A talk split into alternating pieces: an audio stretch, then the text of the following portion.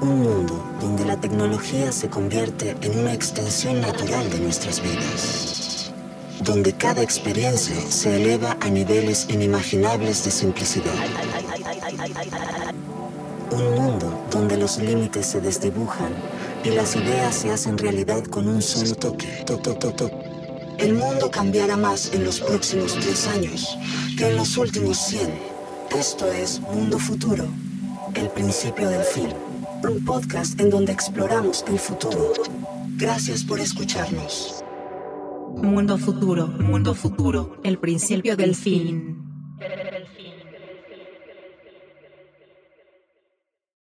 La preocupación por el futuro se aborda mejor desde el presente. Es desde el presente donde se ejerce el verdadero control.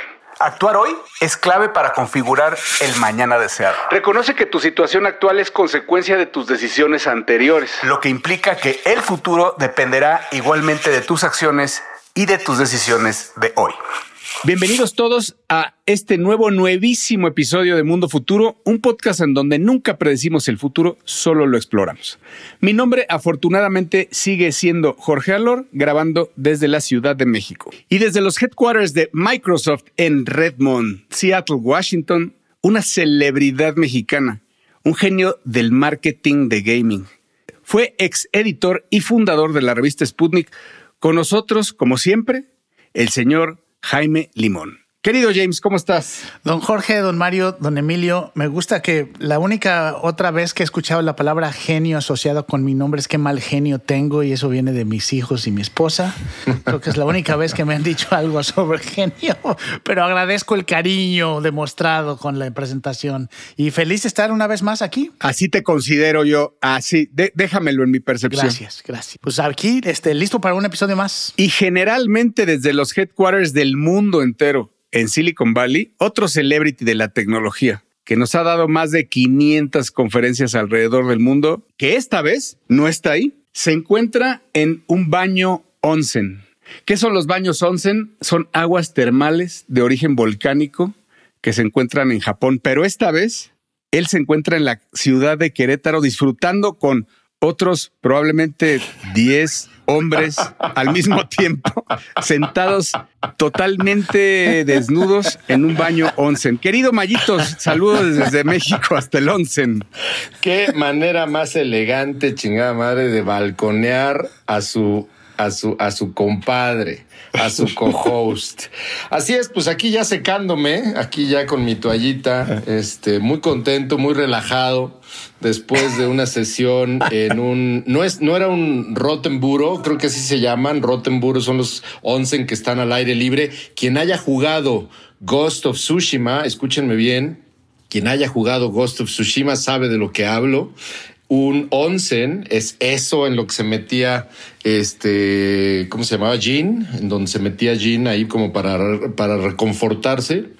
Este es eh, no al aire libre, esta es una posada tradicional japonesa dentro de un hotel acá en Querétaro. Vine de visita, eh, relámpago, mis queridos James y Jorge, porque inauguramos, ¿se acuerdan que habrá, habré dicho hace ya muchísimos, muchísimos episodios que estábamos trabajando en eh, asesorar y ayudar a la ciudad de Querétaro para invertir en videojuegos, en realidad virtual, en realidad aumentada, y lo están haciendo a través de un edificio que inauguraron, entonces estoy muy contento porque me hicieron favor de invitar a esa inauguración, y bueno, pues vine aquí de visita y luego ya me voy en un par de días de regreso a San Francisco. A mí me toca, como siempre, queridos y queridas, escuchas, decirle primero que nada que muchas gracias por escucharnos. La verdad es que siguen, siguen sorprendiéndonos sus comentarios y sus agradecimientos. Eh, créanme que es mutuo el agradecimiento nosotros de saber que nos escuchan y vamos a seguir escuchando y haciendo caso de sus recomendaciones en términos de qué temas seguir y qué temas cubrir. Eh, pero a mí también me toca solicitarles y pedirles ese pedacito de pan llamado recomendación y suscripción para que cada vez más personas nos escuchen. Les doy la bienvenida a este episodio número 112. Esta es una fiesta auditiva más con mis dos carnales, mis tres carnales contando al gran productor Emilio Miller de Mundo Futuro. Estás escuchando Mundo Futuro, el principio del fin un podcast en donde exploramos el futuro. Gracias por escucharnos. Mundo futuro, mundo futuro, el principio del fin, del fin. Pues este va a ser un episodio un poco fuera de lo común. El formato va a ser un poco diferente porque vamos a hablar de un solo tema, los tres. Ya ha habido episodios donde hemos hablado de un solo tema. Creo que el tema de hoy lo merece. Vamos a hablar de Sora, pero no solamente como lo que anunció recientemente OpenAI, la compañía que hizo ChatGPT, este servicio y herramienta generadora de videos basada en inteligencia artificial que todavía no está disponible y que maravilló al mundo hace unos días. Vamos a no nada más a platicar qué diablos es Sora, sino cuáles son verdaderamente las implicaciones de futuro que tiene una tecnología así en el corto y mediano plazo. Pero ¿por qué se tienen que quedar hasta el final, mi querido carnal? Porque vamos a tener una entrevista cápsula con Abraham Cobos, eh, para mí eh, uno de los personajes más enterados de blockchain, cripto y la Web 3. Vamos a discutir sobre qué ha sido de blockchain, y dónde va, dónde confluyen blockchain e inteligencia artificial. ¿Es Satoshi Nakamoto quien dice ser? Esto y otros temas estaremos platicando con nuestro amigo Abraham Cobos. Bueno, pues así es. ¿Cómo vieron la, el anuncio de Sora, esta herramienta, como estaba yo diciendo hace un momento? Que genera videos de una manera impresionante. Ya habíamos hablado aquí varias veces, mucho, por mucho tiempo hemos hablado de algunas herramientas como Runway, ¿no? Particularmente James fue quien nos habló en algún momento de Runway como una herramienta que verdaderamente era impresionante. Yo la he usado, creo que Jorge también. Eh, vaya, Runway es muy decente, pero a mí particularmente lo que presentó OpenAI, que es por mucho, al menos por ahora, muy, muy superior a cualquier otra herramienta generadora de video. Eh, me dejó con la boca abierta, ¿no? Hay uno en especial que anunció eh, durante el anuncio que hizo OpenAI, hay que recordar que esto fue un tweet de Sam Altman con una liga directa a la liga o el blog post dentro del sitio web de OpenAI, donde están posteados todos los videos que anunciaron y la explicación de qué es Sora. Y hubo uno que verdaderamente me hizo no solamente explotar la cabeza desde el punto de vista visual, Jaime y Jorge, sino que me hizo verdaderamente decir, a qué grado esto va a influir en el inconsciente cultural, histórico, colectivo, que no tenía antes una referencia de cómo se veía un viaje como tipo, eh, como tipo aéreo, como si fuera tomado por un dron de el Gold Rush de California, ¿no? Una toma imposible para esos años, ¿no? Porque en los años, eh, vaya, primero imposible porque en 1849 no había cine, ¿no? Eh, o si sí había, no estaba, no estaba, no estaba disponible. Creo que no había, no había todavía cine. Pero el punto a lo que voy es, imagínense una toma aérea simulada como si fuera tomada o filmada por un dron de cómo está una aldea a las orillas de un río durante el Gold Rush en California por los finales de los 40 en el siglo XIX. A mí ese, ese video y muchos otros me, me rompió la cabeza. Creo que estamos ante un antes y después de una tecnología que va a permitir y que va a desarrollar muchísimas cosas a nivel creativo. Sí, Mario, yo también no podía creer un poco los ejemplos que han compartido con Sora.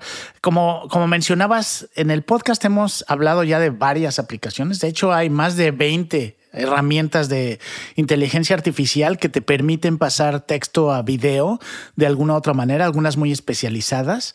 Eh, de hecho, si buscan en, en, Internet pueden encontrar bastantes eh, y hay varias opciones, pero ninguna con el nivel de calidad de realismo que presentó el video de, o los ejemplos que tiene Sora, eh, todos basados en tecnologías parecidas a Dalí o Dalí 3, la última versión que tienen de Dalí, que también visualmente es muy impactante.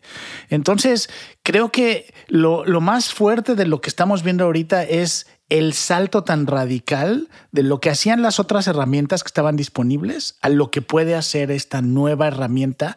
Y como tú dices, la cantidad de implicaciones que tiene, primero por el realismo, ¿no? Y el poder ahora sí que pedirle a, un sistema que te genere imágenes en video de cualquier cosa que se te ocurra.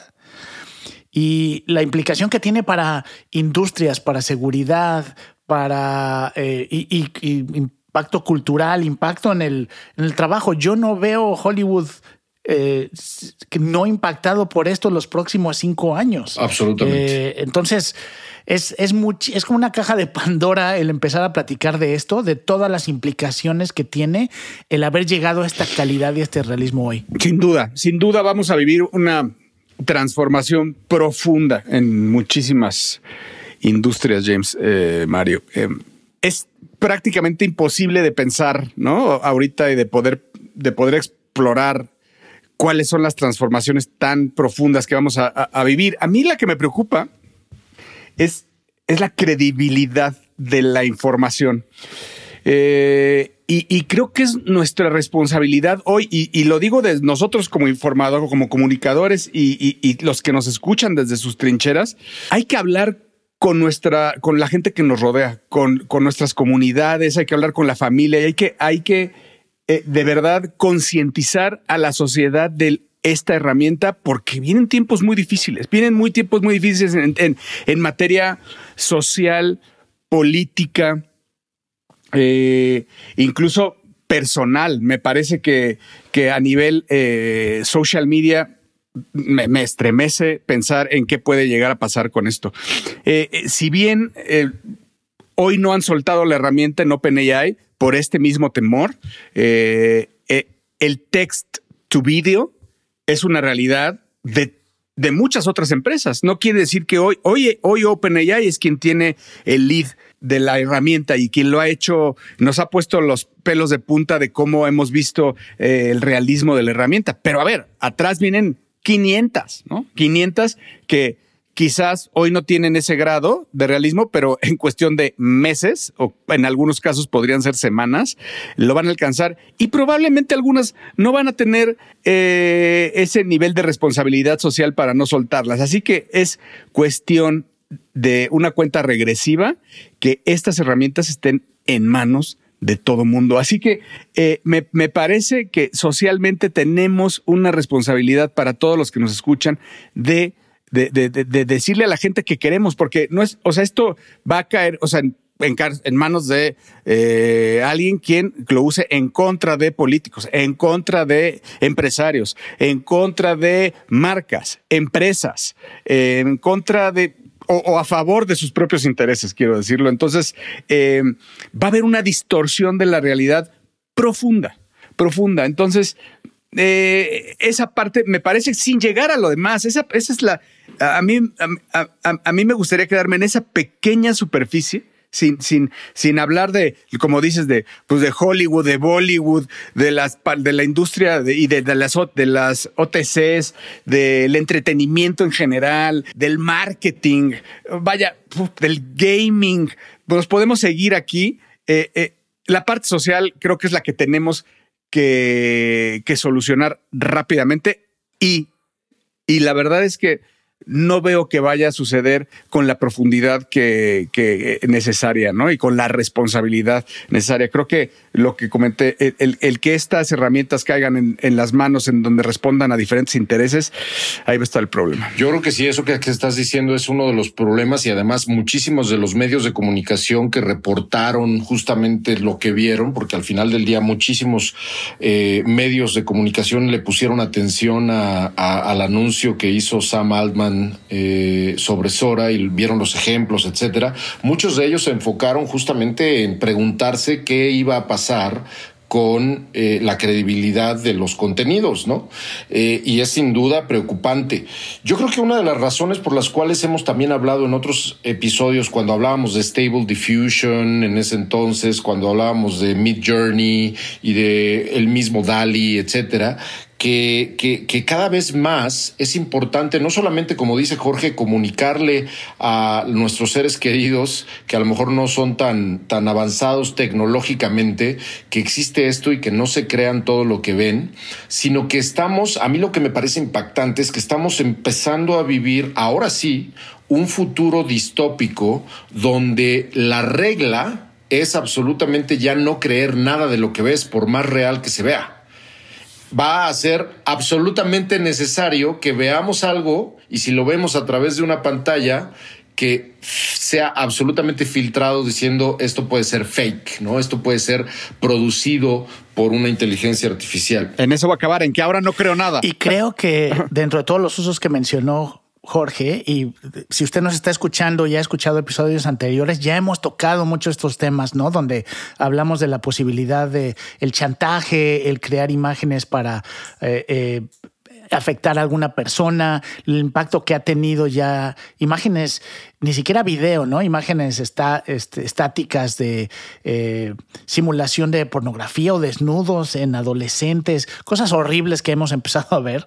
Eh, la verdad es que obviamente este es el siguiente paso y si, y si pensamos en el peor uso, los peores escenarios, pues es sembrar caos, ¿no? Y eh, muchas veces se ha hablado de que puede ser una de las peores guerras que, o, maneras en que una, un grupo, una población, un país pueda atacar a otro, es crear caos y justo ponerlos en lo que ustedes acaban de describir, que es el ya no creer en nada, ya no crees en las instituciones, ya no crees en, los, en las fuentes de información que muchas veces creíste, porque de pronto estás viendo cosas que parecerían hacer dudar eh, sobre esas mismas fuentes de información. Entonces, eh, vamos a pasar un rato complicado porque no hay legislación y seguramente van a tener que pasar algo urgente ya, como dice Jorge, siempre antes, ya que haya pasado algo grave, seguro veremos algún tipo de legislación o algo tratando de eh, detener un poco el impacto de esto,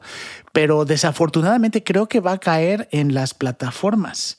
Y digo desafortunadamente porque no tienen ellos no tienen ningún interés más allá de cuidar sus intereses propios como empresas, pero va a caer en las plataformas tratar de encontrar algunas soluciones una vez que empiecen a ver que esto se va de, las, de sus manos. Este, este caos, lo que a mí me causa también muchísima sorpresa y me maravilla hasta cierto punto el ver este potencial caos. Ya saben que soy medio, siempre me parece fascinante todo lo que tenga que ver con este tipo de descontrol distópico por la tecnología.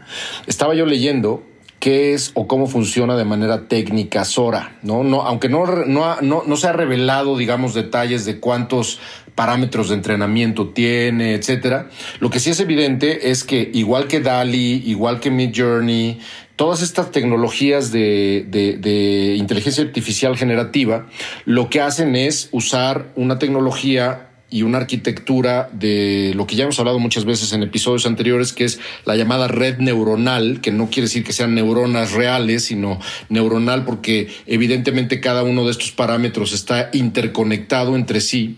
Y, y, una tecnología llamada la, por eso se llama Stable Diffusion, ¿no? Se llama transformadora de difusión. Sin ponerme muy técnico, una de las cosas que hace Sora o que hace cualquier otro servicio de, de, de text to video es, fíjense nada más, entrenarse por millones y miles y miles y miles de millones de videos que sí son reales, de fuentes de información 100% real que a lo largo del vasto océano llamado Internet existen.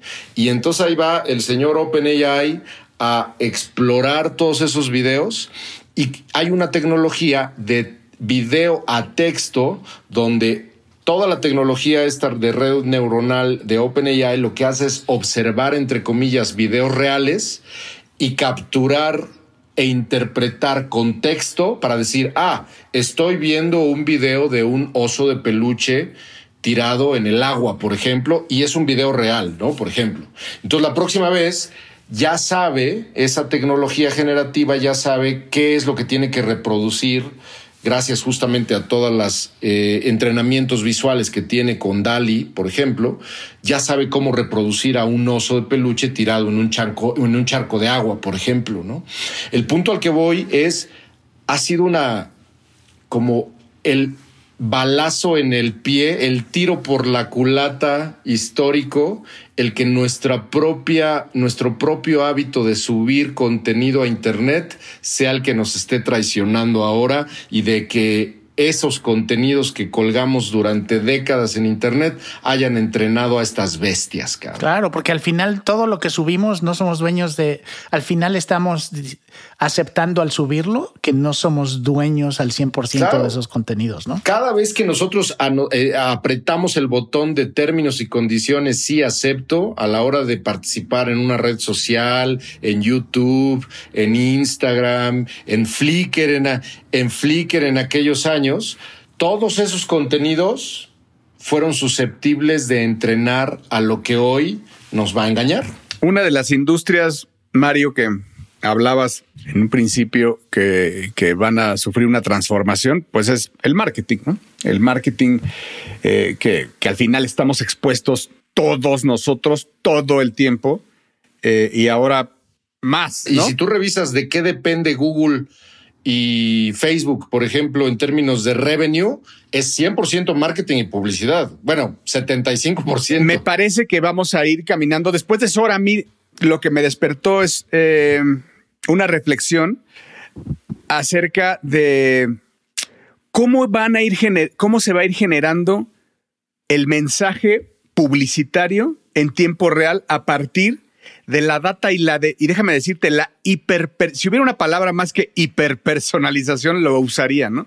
La hiperpersonalización en tiempo real. Esto quiere decir, creo yo, que si Jaime y yo eh, vamos a recibir un anuncio de Pepsi, probablemente el anuncio de Jaime esté hecho creativo, increíble, con un crafting increíble, hecho alrededor de cómo puedes degustar una Pepsi en un hike, ¿no? Y es una Pepsi eh, light, eh, libre de azúcares.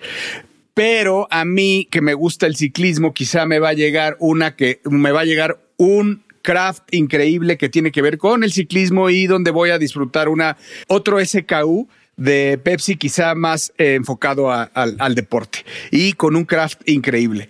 Eso en tiempo real haciéndose por millones de personas. O sea, llevando el, mensaje a millones de personas en los canales de cada una de estas personas, pensando y desarrollando esas creatividades basado en los datos, puntos de contacto de cada persona. O sea, que cada quien tendría un mensaje y un crafting diferente del mismo producto. Sabes, lo que estás diciendo, Jorge, ni siquiera, yo no lo había pensado porque siempre que piensa uno en estas tecnologías dice, bueno, pobre la gente de producción de, cine o de, o de comerciales y porque no, no, estamos hablando de que ya ni siquiera necesitas creativos, ¿no? O sea, aquí estamos hablando de que se va a hacer la creatividad sola. Exactamente, la creatividad es automática. Entonces, si usted estaba pensando que simplemente la gente que produce los videos estaba en peligro. No, estamos hablando, y déjame llevándolo eh, un paso más de donde decías, Jorge, todos los estudios psicológicos dicen que uno quiere verse reflejado en esas publicidades, ¿no? Es, el efecto este de, espejo. Entonces, no solo, no solo estarías viendo a alguien en un hike, o yo estaría viendo a alguien en un hike tomando la Pepsi, sino probablemente me estaría viendo a mí mismo. Claro. En un hike, en un hike tomando la Pepsi, ¿no? Y qué feliz sería yo si estuviera haciendo eso ahorita. Entonces, eh, y como tú mencionas, en tiempo real. Sí, oye, si es que eso es lo que te da felicidad, ¿no? Porque probablemente Exacto. O sea, como interprete eh, a, partir de todas las emociones, de tus likes, del consumo de tus redes, de a quién sigues, de cómo, cómo cree que son tus emociones, porque recordemos que esto nos va a nos conoce mejor que a nosotros mismos. Estamos hablando de algo que viene en el presente. A ver, ese, ese futuro del cual estamos hablando ahorita es inevitable. O sea, el Large Language Models con modelos generativos empleados en el advertising, en la publicidad y en el marketing es un hecho. O sea, es un hecho. Eso, eso es va y va a la. Estamos caminando hacia. No es la automatización, por supuesto. La, automatización es un término que estamos usando hace cuatro años o diez años. Eh, aquí es la hipersegmentación y la y la hiperpersonalización de las cosas. Ahora, perdón, nada más diciéndote, nada más quiero quiero quiero ir a lo que dijiste al principio, porque creo que no lo dijiste ya grabando, pero dijiste, es, probablemente es el, fin de, las agencias de marketing. No, no, porque esto hay alguien que lo tiene, hay alguien que lo tiene que hacer, desarrollar, hacer la estrategia de estrategias madre, pero ahí te va, pero ahí te va. Alguien lo tiene que vender. al final el producto y las empresas tienen, van a vender y a desplazar más producto, ¿no? O sea, ese es, un hecho. Lo que tienes que usar es la herramienta correcta. Estamos hablando ahora del uso de las herramientas basado en el uso de, basado en el uso de los datos on top de eso. Entonces es, ahí déjame, déjamelo ponerlo en ese nivel. Los datos que usan herramientas para llegar a la hipersegmentación y hiperpersonalización. Hay, ¿Crees que eso se va a hacer solo? O sea, ¿tú crees que eso se va a hacer solo? Primero, respondiendo específicamente eso, no, probablemente no. Y ojo, probablemente así como muchísimas veces hemos estado hablando de que es tradición el pensar que algo se va a terminar y en realidad no, no se termina y en realidad solamente evoluciona, ¿no? Se transforma, hay una disrupción fuerte, etcétera, etcétera. Yo sí creo que así como hay un no code, low code, y que muchísimas personas, y estamos empezando a ver cada vez más emprendedores solos o de equipos de dos personas que tienen, gracias a, gracias a AI, tienen como si tuvieran a un equipo de cinco programadores y esas dos personas lo único que saben es lógica y lo único que saben es qué es específicamente lo que quieren en términos de producto, de software y están utilizando herramientas no code o low code para poder crear su producto. Puede que sea algo parecido, pero la dimensión en la que yo me quería meter, hablando justamente de la hiperpersonalización que mencionas, es sin querer agregarle un grado adicional de complejidad. Es imagínate que no nada más le van a hablar al Jaime o al Jorge o al Mario o al Emilio, sino le van a hablar a nuestros agentes ultra personalizados que nos conocen y que van a poder filtrar ese marketing. Van a tratar de hablarle para convencer a tu agente, porque yo le voy a preguntar a, mi agente cuál es el mejor refresco eh, para solucionar el problema de mi hidratación. Bueno, van a llegar 10 opciones diferentes de agentes tratando de convencer a mi agente para que lo ponga en primer lugar, en segundo, como una especie de SEO pero de agentes. Eso es lo que está queriendo construir OpenAI, ¿no? Al final. Sí, buen sí, sí, sí, ¿Quién, les va a proveer sus agentes, señores? No, pero, pero no puede ser juez y parte. Oh, sí, sí puede. Puede, por supuesto que puede. No, claro que puedes. Pregunta, pregúntale a las plataformas, pregúntale a Google, pregúntale a las plataformas. entonces, entonces, ¿quién te va a ofrecer? Eso es, eso es lo que se va a poner bien interesante. ¿Quién te va a ofrecer esos agentes que ustedes mencionan? ¿Quién los va a generar para nosotros? Van a ser estas mismas empresas con las cuales puedes entonces tú comprarle la publicidad para asegurarme que este agente que a lo mejor le contrataste a Google, el servicio de agente o cualquier empresa, este, pues tiene un convenio de publicidad con Pepsi. Y por cierto, regresando a lo que dijiste, Jorge, yo creo que las agencias en un futuro, y siguiendo esta lógica, las agencias desaparecen, porque yo ya puedo hacer esto dentro de PepsiCo con cuatro personas y lo conecto un poco con cómo funcionan los juegos móviles hoy en día. Hoy un juego móvil o para móvil tiene todo dentro del equipo de producción, es decir, desde los creativos hasta los que están viendo la data de este anuncio con esta tipografía, con esto funcionó para esta audiencia, eso lo hacen en tiempo real, pero eso lo hacen en casa. Ya no necesitas pagarle a nadie afuera. ¿No? Los, los, estudios de videojuegos móviles exitosos. Ya hacen live ops ellos mismos. Sí, live ops. El 99% de las funciones, ¿para qué le pagas a una agencia? Entonces, yo sí creo que las agencias van a tener un rol muy diferente al de hoy, si es que, si es que siguen funcionando como hoy las imaginamos. Yo dividiría, porque, a ver, hemos hablado, hay, hay agencias creativas y esa creatividad que estás, estamos hablando de que esa creatividad va a ser desechable, la creatividad humana desechable. Ok, está bien. Ahora, hay agencias estratégicas. No es, que sea desechable. Es que no es que es que el tema es que no es que sea desechable, pero es cara y es reemplazable. Con esto que estamos viendo ahorita, o sea, de nuevo, a lo mejor no mañana, no en un año, pero como sigue avanzando esto, yo lo que estoy viendo de todos los ejemplos y esto, yo puedes tener una, un, un creativo dentro de la empresa haciendo todo. Sí, eso sí. Les voy a arrojar una pregunta a la mesa para que más o menos dibujemos, dibujemos que con otra industria, pero creo que viene a cuento el arrojar una pregunta al centro de la mesa para ver qué tal. ¿Cuánto, ¿A cuánto tiempo creen que estamos de que un prompt o cinco prompts bien escritos produzcan, es más, se la regalo, un guion, un cuento, produzca una película. ¿A cuánto tiempo, a cuántos años creen que estamos para que un... Seis meses. no sé si seis meses, pero quien crea que no va a venir ese tiempo donde yo pueda escribir un guion o un cuento o simplemente le diga yo a ChatGPT, escríbeme un cuento y hazlo una película, o hazlo un corto, o haz un documental, no estamos tan lejos. Ahora, tú como, como consumidor, ¿te, ¿te vale madres? O sea, ¿tú consumes lo que seas, hecho por lo que sea mientras te, te tenga, o quisieras encontrar algo eh, hecho hecho por humanos. Acabas de tocar un punto súper interesante porque vamos a hablar de NFTs, por ejemplo, la razón por la cual los NFTs valieron madre es porque el valor artístico que muchísima gente quería asociarlo se fue al carajo. Se fue al carajo porque los seres humanos de carne y hueso no compramos la idea de que los NFTs eran wow, cabrón, no mames, esto es coleccionable, esto es único, esto es escaso, ¿no? Buen punto. Probablemente no. A mí si me vendes una película hecha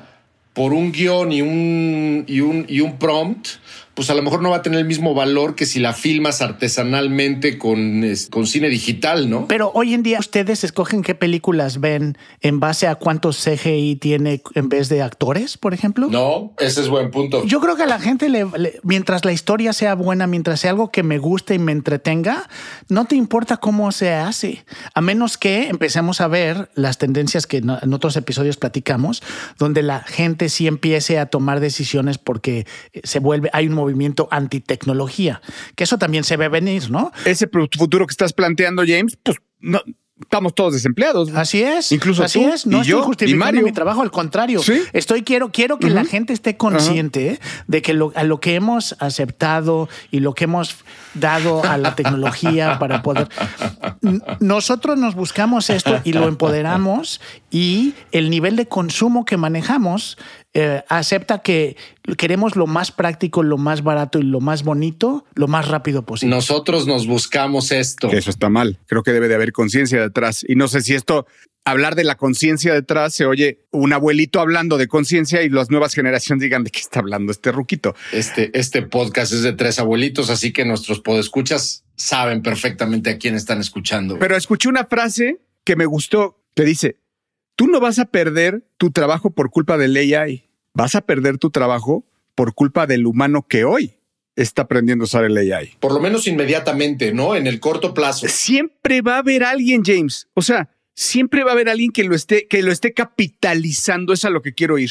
Y yo me, me opongo a pensar que, que ese alguien, como tú dices, se llama OpenAI, Google y Meta.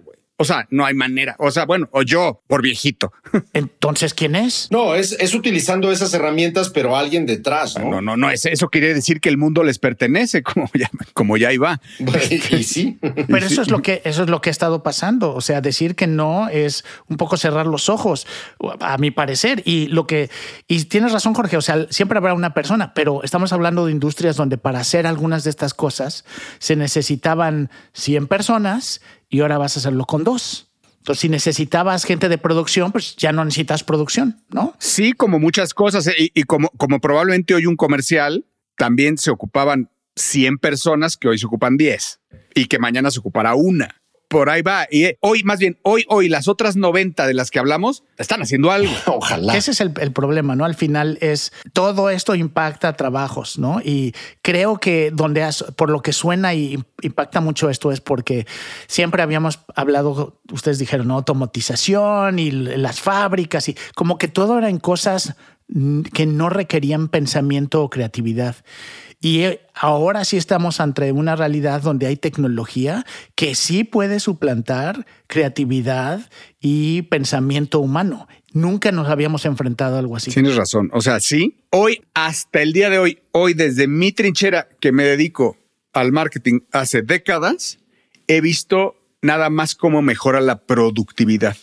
O sea, cómo vamos a lograr mejores cosas siendo más eficientes, llevando un mejor mensaje más rápido y más eficiente en los puntos de contacto de cada persona. Hoy lo he visto así. Hasta hoy, en este corte de caja que pudiera ser, me gustaría escucharlos a ustedes. Hoy, en un corte de caja de hoy? Yo creo, me voy a poner raro, pero me voy a poner en un punto medio en el sentido de decir, tenemos por un lado que aceptar con todas sus letras que un lanzamiento y un anuncio como el de Sora es el recordatorio que estamos viviendo tiempos que hace un chingo que no vivíamos. La última vez que vivimos tiempos así de simbradores y así de, güey, ¿qué está pasando? Fue, ya no digas ni siquiera el teléfono móvil, fue Internet, cabrón. Estoy hablándote de 1995, cuando todo el mundo estaba diciendo, ¿qué es esto? Y ni siquiera, y ni siquiera. Pero ni siquiera, Mario, porque Internet, Internet no daba miedo, güey.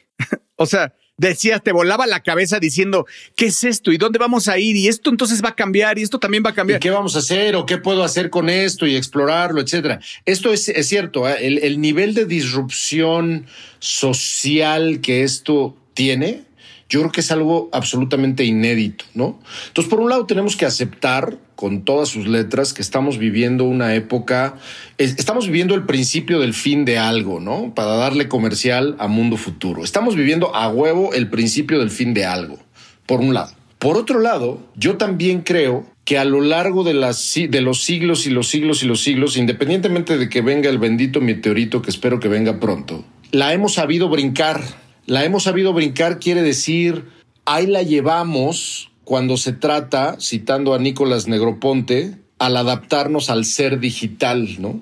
Y por lo menos de aquí a que llega el famoso AGI, ¿no? De aquí a que llega ese Dios todopoderoso de la inteligencia artificial que todo mundo va a tener o que nos quieren vender personalizadamente, por lo menos de aquí a que llega ese milestone absoluto, yo sí creo que hay maneras de darle la vuelta a esto que está sucediendo.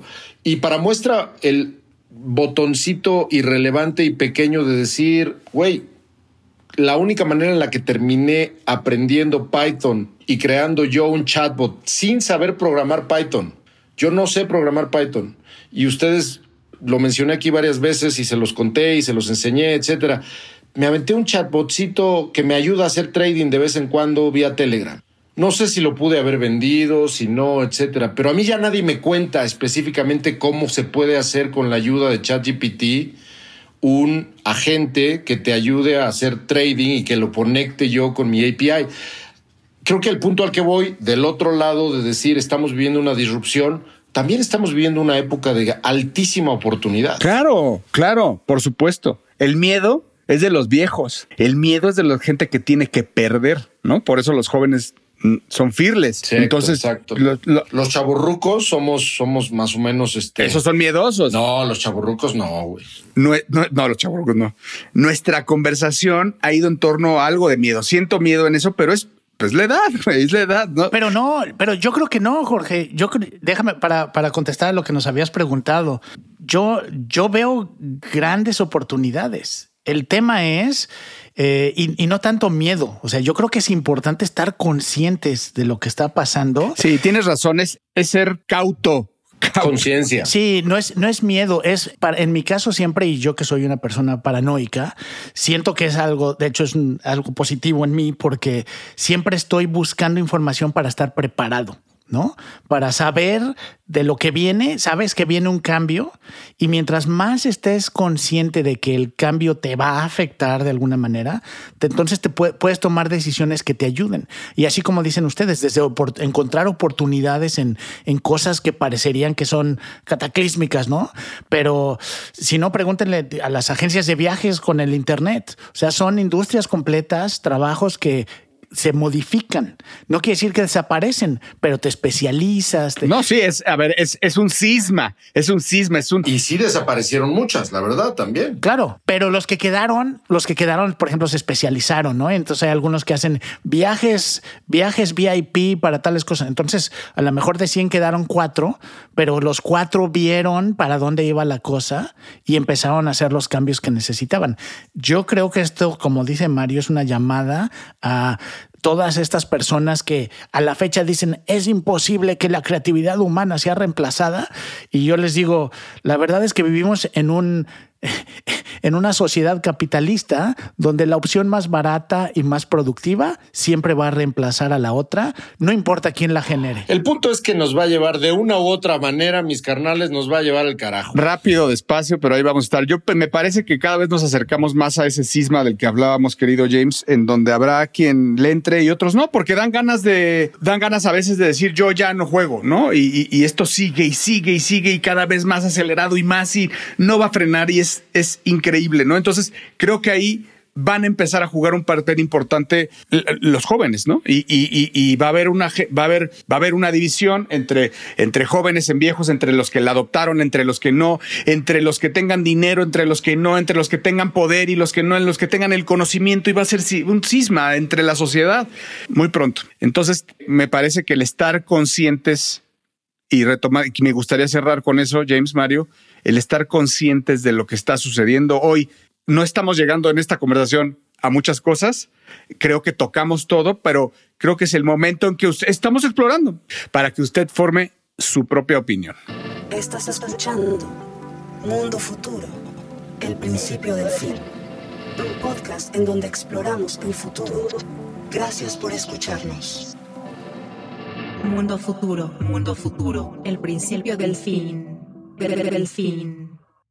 Y lo prometido es deuda. A continuación, la entrevista en exclusiva con Abraham Cobos. Pues este episodio es un episodio especial, ya que ustedes no están acostumbrados a escuchar una cuarta voz, como ahora la escucharán. Y esta cuarta voz es de Abraham Cobos. Abraham Cobos es un muy buen amigo del programa de Mundo Futuro y tenemos buenos recuerdos porque empezamos prácticamente juntos en Sonoro, en la plataforma, con temas relacionados y recuerdo que cuando empezamos, eh, pues estaba todo este boom de blockchain, NFTs, cripto, etcétera. Y incluso nosotros fuimos Espacio Cripto, que es el nombre de, su podcast que tienen en, en Sonoro. Y pues hablamos justo del mundo futuro y estuvimos hablando muchas cosas. Algunas se hicieron, otras no. Pero bueno, estamos muy contentos de recibir porque creo que ahora estamos hablando de una nueva era en tema de blockchain. Yo quiero hablar en tema de blockchain, pero antes que antes de eso quiero recibir a Abraham. ¿Cómo estás, querido Abraham? Desde Madrid, España. ¿Cómo estás por allá? Muy bien, Jorge. Muchas gracias por tenerme otra vez en Mundo Futuro. Sabes, estoy muy feliz por estar acá porque desde esa vez que grabamos, gracias a ese episodio, salió una de las personas más fieles y que más contribuyen a la comunidad de Espacio Cripto, que es el gran René, es un gran contribuidor de la comunidad y se enteró de Espacio Cripto por ustedes, por ese episodio de Mundo, de Mundo Futuro. Entonces, sin duda salió súper bien y trajo súper buenos resultados para la comunidad de Espacio Cripto. O sea, te robaste de Mundo Futuro al buen René. ¿eh? No, lo robamos, lo, es, lo compartimos. René tiene muchos oídos que dar. Bien, bien, bien. Oye, ¿Qué, ¿Qué estás haciendo en Madrid? Porque tienes ya un ratito, ¿no? Ya tienes más de seis meses viviendo por allá, qué rico. Sí, justo me vine acá por temas personales y también estoy emprendiendo, estoy en, el, en la mitad de lanzar un producto, acabamos de cerrar la serie Ángel, literalmente hoy, hace dos horas, el último inversionista nos dio su, pues nos dijo que sí, que iba a invertir en nosotros, entonces... Eh, a la hora de emprender en el mundo cripto, todo es muy remoto, 100% remoto. Entonces, yo ya llevo varios años trabajando en esta industria, estoy acostumbrado a trabajar con equipos globales. Entonces, venirme a Madrid pues no impacta en mi chamba y hasta ayuda porque expande más el producto. Y pues mientras me tocó venir a echar aceitunas, patatas bravas y vermut por un rato. Venga, oye, ¿y de qué va, eh? Me muero de curiosidad. Pues estamos lanzando Bando que el objetivo de Bando es tener una cuenta web 3 completamente de fácil acceso, sin todas las complejidades que hay en cripto. Y justo estamos lanzando con los primeros usuarios. En estos días estamos lanzando con los primeros usuarios. Estamos empezando a escalar y ya vas. Yo creo que vas a escuchar mucho de Bando en los próximos meses que vamos a estar lanzando varios productos. Mira que hay fricción cuando hablamos de cripto, ¿no? O sea, yo, yo me sentí totalmente este, fuera de, de mi hábitat, ¿no? Cuando, cuando, cuando le entré. Y sí, la verdad es que hubo, hubo fricción en todos los ámbitos y, y platícame, o sea, ¿por, ¿por qué ahora no? O sea, ¿qué, eh, qué, qué, qué segmento quieres atacar? Porque me imagino que los, los, los que ya están en el, tal cual en el espacio cripto, pues ya están muy hechos, ya para ellos no hay fricción. Estás tratando de, de encontrar nuevos mercados. Pues checa, creo que, a ver, en los últimos años ha habido una evolución en cripto que es la clásica ley de Amara, y me acuerdo que en, el primer episodio que grabamos de Mundo Futuro hablamos de esto, que es que la gente sobreestima lo que una tecnología puede hacer en un año y subestima lo que puede hacer en 10 años. Entonces, en los últimos cuatro años ha habido avances como en el Internet, no sé, del 96 al 2000 tal vez, o del 92 al 96. ¿Qué quiere decir esto? Que cada vez es más fácil de utilizar esa tecnología, cada vez es más barato utilizar cripto y blockchain, cada vez es más seguro, cada vez es menos complejo interactuar con tus llaves privadas y todo esto. Y ha habido diferentes actualizaciones que hacen esto posible. Imagínate, Jorge, que hay un modelo mental que dice, analiza cripto como qué va a ser. Va a ser algo como el Internet, va a ser algo como Linux o va a ser algo como el Esperanto donde el Esperanto solo hay un par de fanáticos nerds que les gusta eso y that's it, ¿sabes? El Internet lo usamos todos y Linux básicamente es la columna vertebral del Internet en, un, en un, espectro, ¿sabes? Sin, sin Linux AWS no existiría y un montón de cosas. Entonces te cuento eso porque yo creo que estamos en esta etapa donde muchos protocolos cripto van a empezar a ser como Linux cada vez. O sea, donde la gente va a empezar a, interactuar con ellos sin que sepan que están interactuando y hacerlo de una forma mucho más simple. Y todo eso ha pasado en los últimos años gracias al desarrollo tecnológico de toda la industria. Sí, yo concuerdo contigo. Me parece que ahorita vamos a entrar en un, en un tema más, más de Linux. Pero hay otra cosa, hay ciertas partes de, de cripto y de blockchain que quedaron en el, en el Esperanto, ¿no? Eh, vamos a recordarlas porque, porque sí tiene que ver con la primera vez que viniste, que estábamos todos bullish y estábamos todos echados para adelante y de que va a cambiar blockchain, va a cambiar el mundo, este, se va a descentralizar el mundo, la moneda, el papel se fue, se murió y, y, y pocas cosas de esas sucedieron. Algunas ya quedaron en el Esperanto ya para jugar juegos de rol.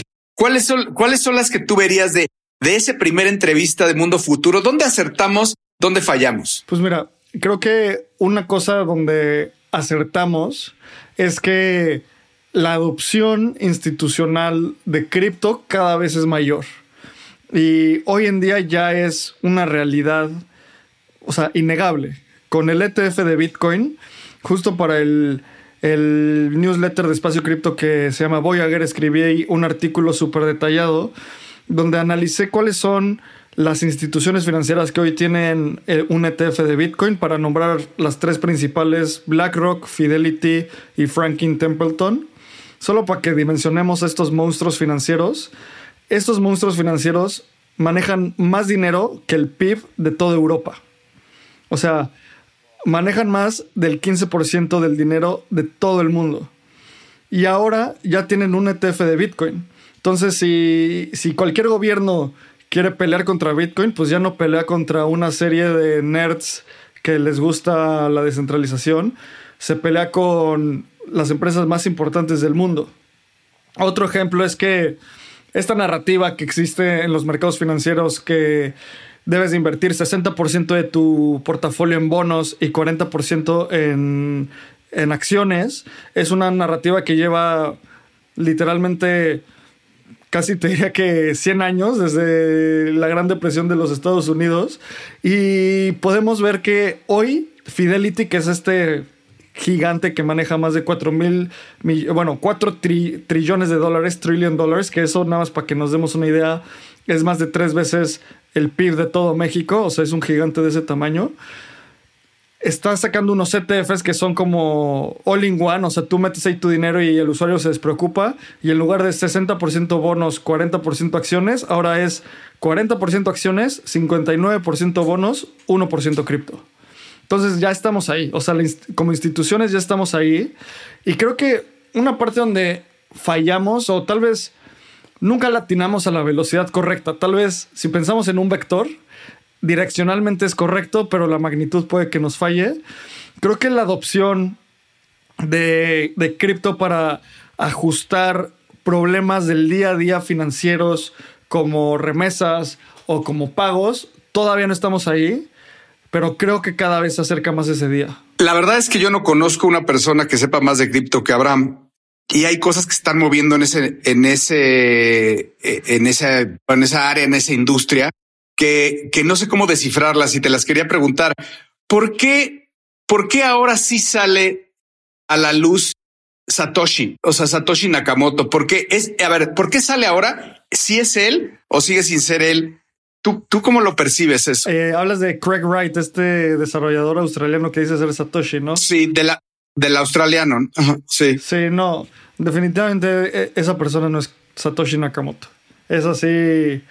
Es tan simple porque, imagínate, probar que alguien es Satoshi es tan simple como que pone un tweet y dice como, hola, yo soy Satoshi Nakamoto, voy a mandar .026 Bitcoin o una, un número cualquier super random de mi dirección de Satoshi a, no sé, un wallet de Coinbase o en Bando.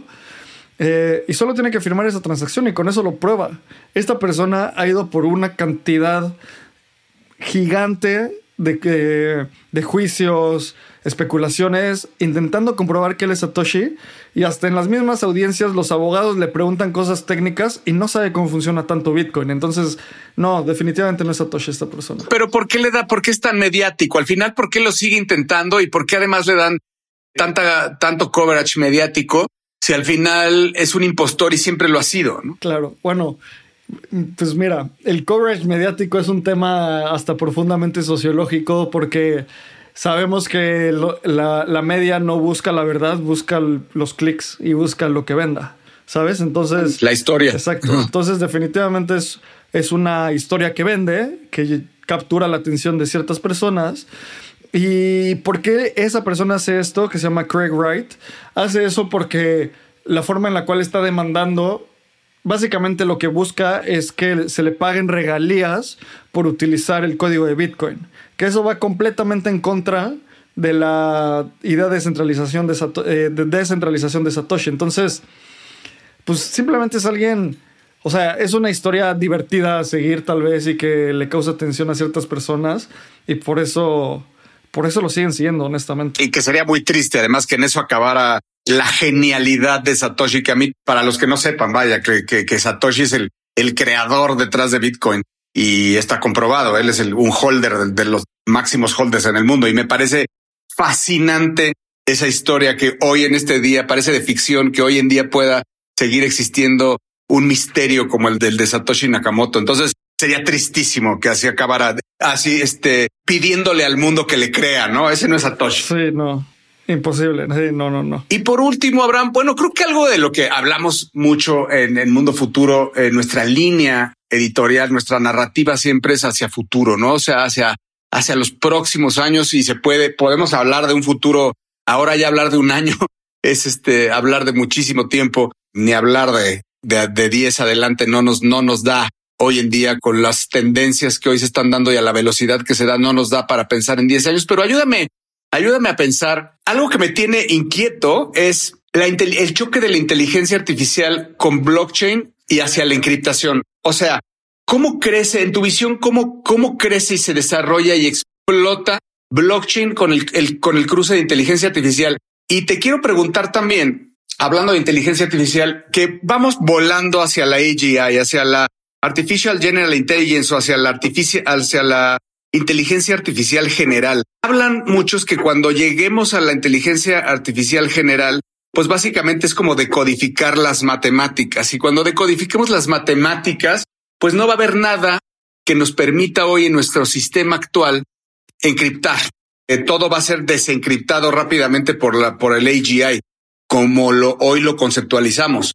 El único que nos puede salvar sería blockchain si es que un AGI no podría también con eso platícame tú cómo lo estás viendo, porque eso es solo una reflexión mía y, quiero saber cómo, cómo se ve en el mundo con los con la, con la gente que sabe de, cripto y de blockchain. Creo que la forma en la, a ver, la forma en la cual a mí me gusta analizar esta respuesta es, y justo lo platicamos el otro día, Jorge, me encantan los modelos mentales y justo estoy escribiendo un artículo para el newsletter de Espacio Cripto para que se suscriba toda la gente que escucha Mundo Futuro porque lo, ando terminando.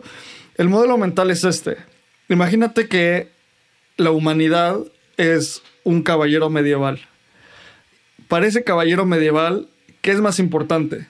¿Tener la mejor espada o tener la mejor armadura? Definitivamente las dos cosas son fundamentales. Y pienso, esto porque varios filósofos de la ciencia hablan de cómo hay tecnologías que son ofensivas y tecnologías que son defensivas. Una tecnología ofensiva es algo que nos ayuda a movernos más rápido, es algo que ayuda a, un progreso en un sentido que genera, y una tecnología defensiva es algo que tiene un enfoque más hacia preservar los derechos de propiedad, hacia la inscripción, hacia asegurar que yo puedo mantener de una forma segura mis activos. Pensando en una tecnología defensiva muy básica, es la tu firma tu firma autógrafa es una forma de inscripción.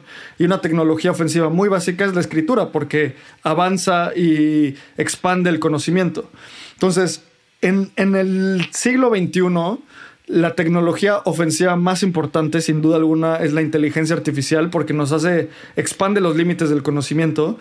Y la tecnología defensiva más importante, sin duda, sin duda alguna, es el blockchain, porque nos da derechos de propiedad, que eso es algo fundamental cuando se pierden los derechos de propiedad, empiezan a pasar cosas muy malas en el, mundo, ¿no?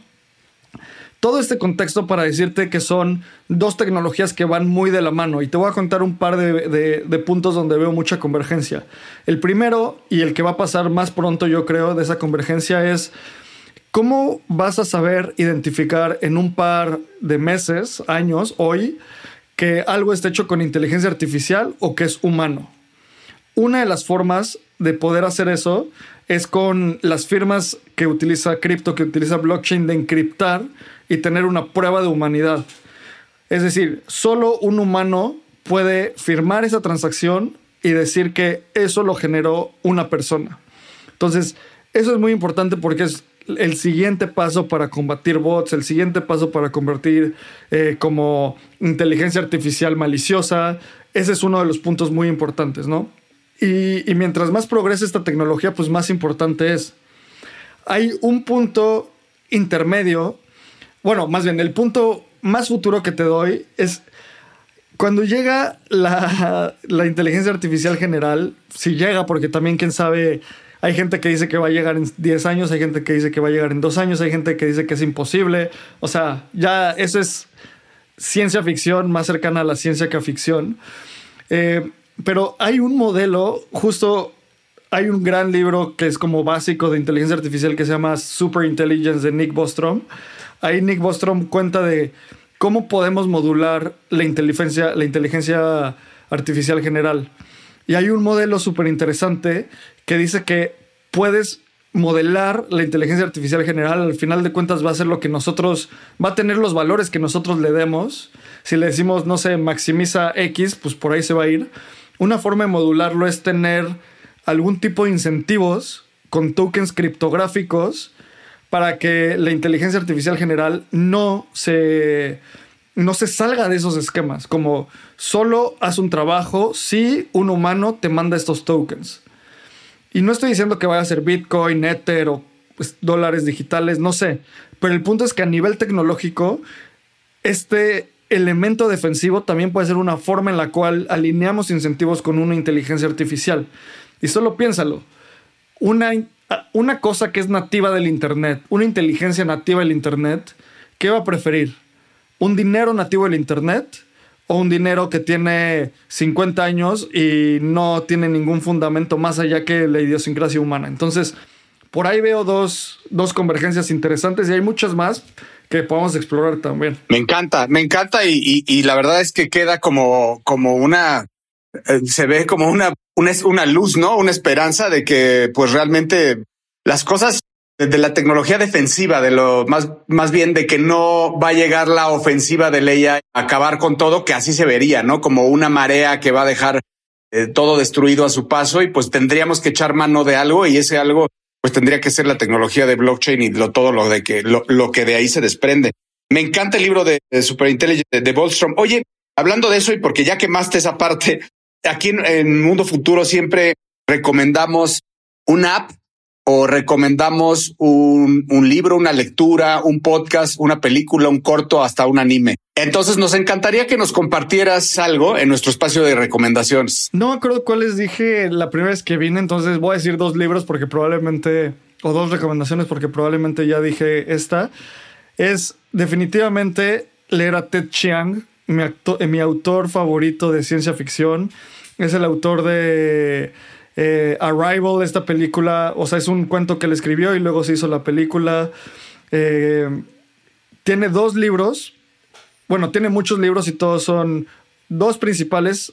Tiene short stories, son cuentos. Uno se llama Exhalation, una belleza de libro, una cosa brutal. Eh, y el otro se llama Story of Life and Others, que justo ahí viene la, la película, bueno, el cuento que inspiró la película de Arrival. Y luego les voy a recomendar mucho un, libro que me acabo de leer, que, se, que lo escribió Rick Rubin, este gran productor musical que trabajó desde los Beach Boys hasta raperos, hasta Slayer, y es como un erudito del arte. Y se llama The Creative Act, A Way of Being, o sea, el acto creativo. Y lo recomiendo mucho porque también soy muy fan de la filosofía y soy muy fan de estos libros que son libros meditativos casi místicos. O sea, cuando yo lo leí, me recordó, o sea, guarden todas las proporciones, obviamente me gustó mucho el libro, eh, esto es un hipérbole y lo que quieran, pero me recordó a cuando leí Meditaciones de Marco Aurelio como una forma de abstraer el arte y no hablar no solo del arte, sino de lo que es crear y hablando de tecnología, la tecnología es crear y la tecnología es progreso. Entonces, justo te ponen en ese en esa intersección entre arte, creación, progreso. Y creo que es una cosa que nos puede abrir mucho la mente, lo recomiendo muchísimo. Me estoy imaginando como una forma estoica de abordar la tecnología y los cambios. Pues sí, es una forma, para mí, lo que dices, una forma estoica más que solo la tecnología y los cambios, a nivel más profundo de una forma estoica de abordar tu craft, lo que tú haces, abordarlo con, con mucha intención. Y es importante para la tecnología porque cada día que pasa es más importante que tengamos intención al utilizar una tecnología. Si no, llegamos a lo que decía uno de mis eh, filósofos favoritos que se llama Guy Debord, donde en la sociedad del, eh, del, espectáculo te abstraes tanto en un espectáculo ajeno a ti mismo que te terminas enajenando de tu sociedad y, de ti mismo, ¿no? O sea, ¿cuántas veces no hemos estado clavados en Instagram, en TikTok? Y yo no soy, yo soy pro esas redes sociales, ¿sabes? Hay que utilizarlas. Pero si las haces con conciencia y con este tipo de herramientas que nos ayudan a pensar un poco más allá, mismo cuestionar todo lo que acabamos de decir aquí, este es un libro que te ayuda mucho a tener ese, esa perspectiva y ese ángulo. Muy bien, pues ya lo escucharon, ya escucharon a Abraham Cobos, eh, es un crack, es un crack, una de las personas más enteradas, inteligente y además pues enterada del espacio cripto. Y si ustedes los quieren, lo quieren escuchar, pues tiene su podcast semanal eh, también en esta red de Sonoro. Y bueno, querido Abraham, pues siempre, siempre una delicia escucharte y pues déjate ver más veces te deseamos de verdad desde, desde Mundo Futuro lo mejor en tu, que te vaya con bando, eh, que, que, que, que, obviamente sigas disfrutando tu vida, tu nueva vida allá en Madrid y, y pues allá superemos este tema de, de los horarios y ojalá te veamos más. Muchísimas gracias por acompañarnos. Muchas gracias a ustedes por la invitación. Les mando un abrazo y también un gran abrazo a René que Llegó a Espacio Cripto por Mundo Futuro, podcast hermanos, y te mando un gran abrazo, Jorge. Gracias, Abraham. Igual. Estás escuchando Mundo Futuro, el principio del fin. Un podcast en donde exploramos el futuro. Gracias por escucharnos. Mundo Futuro, Mundo Futuro, el principio del fin. Del fin. Y bueno, me toca a mí eh, arrancar la sección de eh, recomendaciones de este episodio. Y como usted sabe, aquí nos gusta hablar mucho de videojuegos. Los, las tres personas que a las que escucha usted en cada episodio nos ha tocado vivir en diferentes momentos cosas relacionadas a videojuegos, ser parte de la industria, eh, trabajar muy de cerca. Y es raro que yo le proponga a usted algún contenido de videojuegos porque siento que ya hay muchas cosas y son poco relevantes. Hay un podcast ahorita de hecho ya va en su segunda temporada, que se llama Gamecraft. Está en inglés, eh, pero si usted se anima a escucharlo, es el trabajo de dos personas, eh, Mitch eh, Mitch Lasky y Blake Robbins. Los dos tienen muchísima experiencia en videojuegos. Yo creo que son de las personas que más saben en cuanto a inversión y la industria como tal. Eh, y acaban de arrancar la segunda temporada de sus episodios, eh, donde hablan de la industria, qué está pasando ahorita, cómo funciona, qué ha pasado en los últimos años. Extremadamente recomendable, de nuevo, si le gusta a usted la industria de videojuegos. El podcast se llama Gamecraft de Mitch Lasky y Blake Robbins.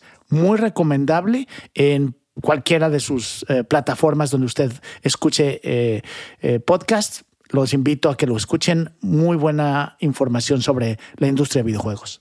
Bueno, yo les voy a recomendar dos cosas. Les voy a recomendar primero que escuchen un podcast que ya habíamos hablado un poco de él, que se llama El Diario de un CEO, DOAC, pero en específico quiero que escuchen uno que se llama The Vegan Doctor, el doctor, el doctor vegano, y que habla de la, verdad ah, detrás de las dietas veganas, eh, donde él lo que hace es promover el veganismo y de verdad lo escuchas y te convences absolutamente de que el camino de las proteínas animales no es el correcto. Incluso eh, el día de hoy salió un artículo eh, muy serio de la, en, la, en, la, revista electrónica Futurism, eh, que, en donde una, la universidad de algún lugar justamente habla del exceso de proteínas, cómo te lleva a, a, la muerte, a, las enfermedades coronarias, etcétera. Escúchenlo porque quiero que se formen y quiero que vean cómo estamos contaminados en esta sociedad por todos lados y cómo habla del veganismo en este lado. Y por otro lado, leí el cerebro, el, perdón, el libro que se llama Grain Brain o famoso como el cerebro de pan bestseller, eh, en donde habla de cosas diametralmente diferentes, en donde decir que las grasas animales son el, el, lo que nuestro cerebro consume y lo que realmente eh, provoca em, el daño nuestro, en nuestro organismo es el azúcar.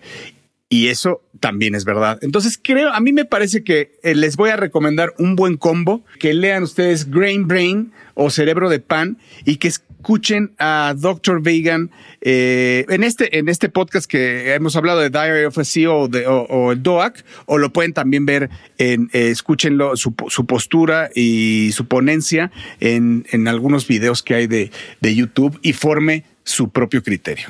Como siempre, yo hago dos recomendaciones también. La primera es que jamás en la vida, no importa qué pase, no importa dónde, dónde esté, a dónde viaje, con quién viaje, jamás se atreva a quitarse los zapatos en el avión no sea usted cochino o cochina. Por favor, le recomiendo que por favor no se quite los zapatos en un avión. Lo segundo que le recomiendo es, lo dije el episodio pasado, estamos muy contentos porque vamos a estar presentes en Austin, Texas, en South by Southwest, en un evento llamado Casa Tecmex.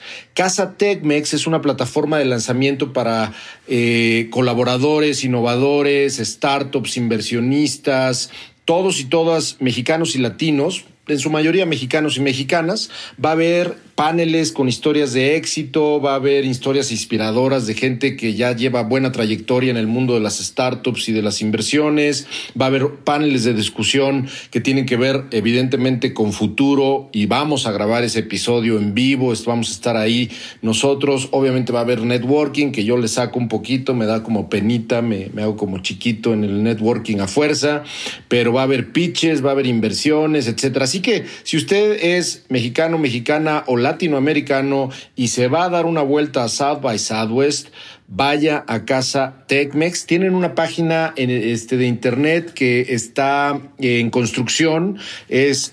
www.casatecmex.org. Lo voy a repetir, www.casatecmex.org o su Instagram, Casa Tecmex, todo junto con CH, Tech, Casa Tecmex o en Tech, Tecmex Austin en Facebook. Eh, muchas gracias a ellos por invitarnos. La verdad es que nos encantó que nos invitaran para hacer la grabación de un episodio especial. Qué lástima que no va a estar por allá, mi James, va a estar ahí en Suecia. Pero bueno, pues ya te contaremos a ti y a Emilio cómo nos va a, a Lorcito y a Miguel. Pues le queremos agradecer si usted es de las tres personas que quedaron escuchando este podcast. Eh, mucho le agradeceríamos eh, por ser este una edición especial que lo comparta, que lo comparta con sus seres queridos. Y también queremos agradecer, como siempre, a la genialidad del maestro, uno de los mejores productores de podcast de este país, el señor Emilio Miller, que como siempre está al pie del cañón. Y si usted nos quiere seguir en redes sociales, siga al maestro Limón eh, como arroba Mr. Lemon en threads, como Bilbe, arroba Bilbeni, a Mario Valle en Twitter y a un servidor arroba El Padrino en Twitter también, que nunca le vamos a decir ex. Nos escuchamos la próxima semana, hoy mejor que ayer y mañana mejor que hoy. Imagina un mundo la tecnología se convierte en una extensión natural de nuestras vidas, donde cada experiencia se eleva a niveles inimaginables de simplicidad. Un mundo donde los límites se desdibujan y las ideas se hacen realidad con un solo toque. El mundo cambiará más en los próximos 10 años que en los últimos 100. Esto es Mundo Futuro, el principio del fin un podcast en donde exploramos el futuro. Gracias por escucharnos. Mundo futuro, mundo futuro, el principio del fin.